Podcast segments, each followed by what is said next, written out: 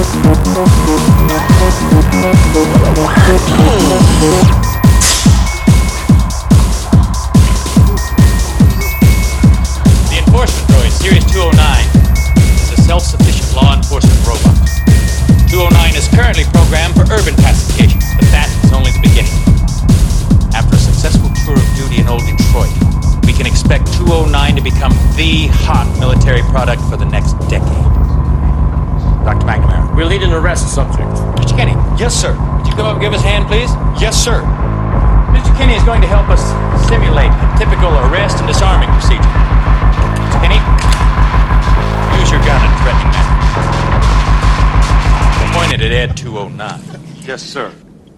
Please put down your weapon. You have 20 seconds to comply.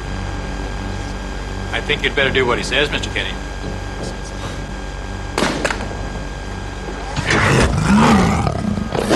You now have 15 seconds to comply. You are in direct violation of Penal Code 113, Section 9. Five seconds. To comply.